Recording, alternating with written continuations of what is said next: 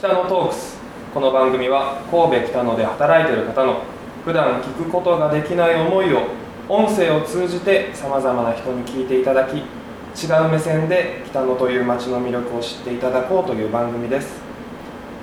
第14回目ボリューム3本日もブラッチェリアパスティッチェリアモンドさんをご紹介します。慎太郎さんとエコさんです。よろしくお願いします。お願いします。え前回第2回目は料理やお菓子に対する思いを持ったきっかけの話で最後はあの大失敗した。話ですちょっともう終わってしまったんですけど、え今回冒頭にお聞きしたいのはこのボンドさんのおすすめの一品お二人から一品ずつをご紹介してもらえたらいいかなと思っております。はい。そうですね。慎太郎さんからじゃあおすすめの一品一品をお願いします。はい。えっ、と大阪河内鴨の炭火焼き。こちらおすすめしたい一品です。はい。っていうのを理由として、まあ、うちはその、えーとブラチェリア。イタリア語で炭焼き屋台っていう名前を入れてるので、うん。まあ、炭火料理をあのメインとした料理が売りになっております。で、えー、と大阪の河内鴨はこれはあの生で食べれる鴨ですので、えー、そうなんですか？そうなんですよ。他で生で食べれる鴨ってそうそうないので、まあ、そのこだわった素材を炭火で焼き上げます、えー、と生で食べれますので、えー、ともう本当に中はレアに仕上げてますのでただ皮目の部分はこう炭火でじっくりこんがりと焼き上げる余分な油を抜けて、えー、と香ばしい炭の香りがついた中にこのレアな感じで食べてもらうのがもうすごくおすすめでございまなるほど。すはい。食べたくなってきました。あぜひ。はい。次回は。はい。それを食べに行きます。終わりました。ちなみに英子さんのおすすめのはい、瓶はいかがですか？プリンですね。プリン。はい。はいえっ、とこのプリンは、えー、淡路島の淡路乳業さんの牛乳と、えー、讃岐の和三本糖と、えー、丹波のカンナンファームさんの山吹き卵を使って作ってます。その素材をはい。はい選んだ理由みたいなっていうのはありますえっ、とそうですねやっぱりそのプリンってすごいシンプルなので素材の味がすごくダイレクトにやっぱりその美味しい牛乳とあとそのカンナンファームさんの卵はすごく餌にこだわっておられてて卵臭さが全くないのであの昔からの人間も食べれるような飼料を与えて育ててるので卵アレルギーの方も食べれると言われてるはい卵なんです、はい、はい。すごいですね。あ とても美味しいですでそこでやっぱりグラニュー糖を使うとやっぱりその素材の味よりこう甘さが上回ってしまったりとかっていう反応が起きちゃうのであのより自然に近い和三本糖純粋な和三本糖を使って作ってます。で蒸して蒸し焼きにしてるんですけど温度帯もこだわっててはい、そのプリン液の温度だったり蒸す温度も結構絶妙な温度で蒸してて、はい、滑らかさが多分他にはないとう思う 僕はいただいたことあるんですけど今すぐにでも食べたい。なるほどプリンですか、はい、とてもだから牛乳ど卵というより牛乳なのかな、まあ、どっちもかもしれないですけどそんなに甘くないので素材の味がすごく感じていただけると思います。ぜひこれを聞いた方は召し上がっていただきたいところなんですがそのボンドさん、えー自然派のワインだったりはい。慎太郎さんがソムリエをそうですねはいソムリエの資格を、えー、と2016年に取りました。はい、はい。まあワインも置いてありますし、まあ、先ほどの鴨の話もそうですしはい。タパスちょっとした、まあ、おつまみといいますかもう数多くあるんですけどこうレストランかなちょっと一人じゃ入りづらいなっていうイメージも正直あるのかなとか来られる方はただそうじゃないよっていうこうどういうふうな使い方をしていってもらいたいっていうふうなのはありますか？そうですねあの、まあ、カウンターの席もありますしテーブル席もありますので何かこう気軽に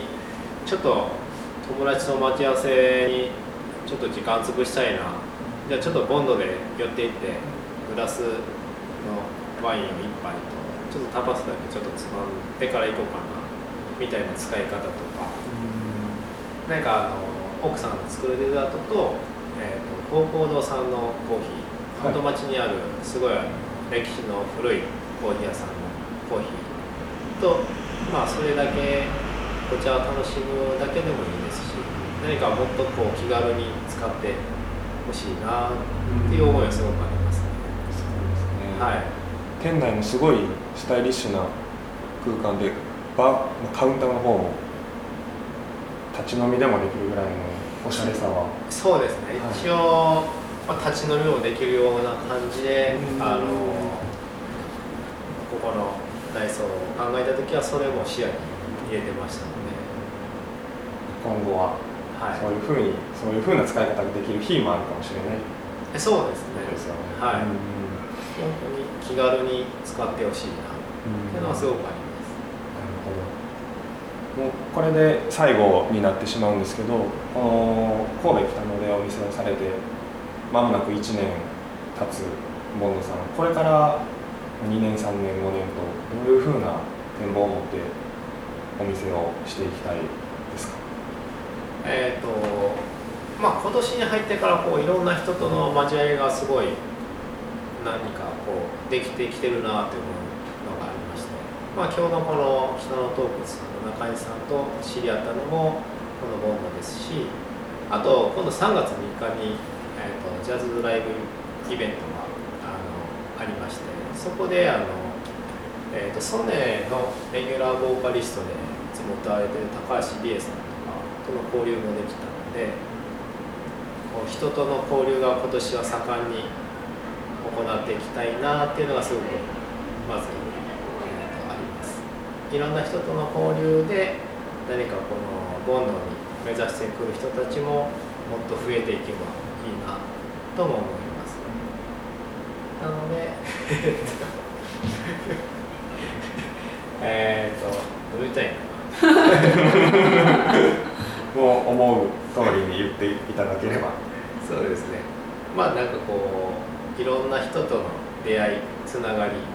を今年は去年以上にやっていきたいなと思ってます。でまあえっ、と来年とかにはですねあの、まあ、八百屋さんがあのうちの取引先がありますのでちょうどねフリースペースがありますので、まあ、ここで何かこう野菜の販売とかもできたらいいなと思ってます。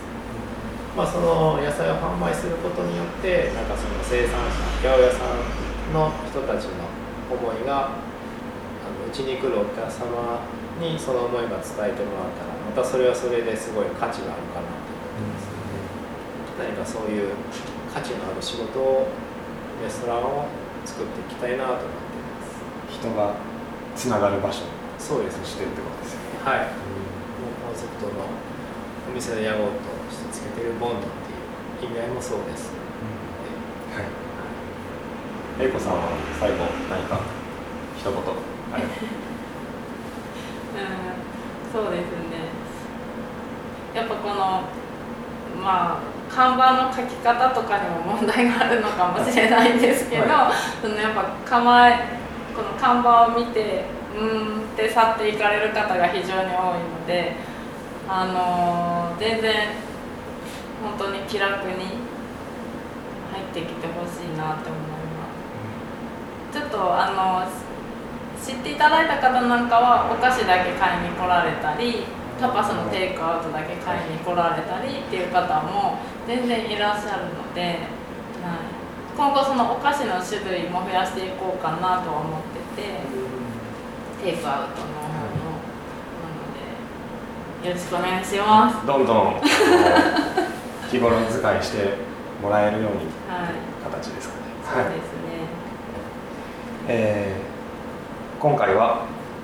ブラッチェリアパスティチェリアボンドの原田慎太郎さんと英子さんに出ていただきました。本当にありがとうございました。ありがとうございました。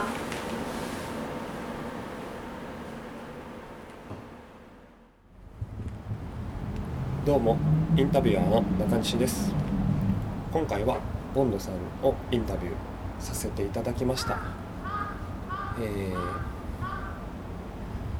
皆さんは最近新しいお店に行かれたことはありますか？僕自身もなかなか新しいお店に足を運ぶのって難しかったりちょっとハードルが高かったりするんですけど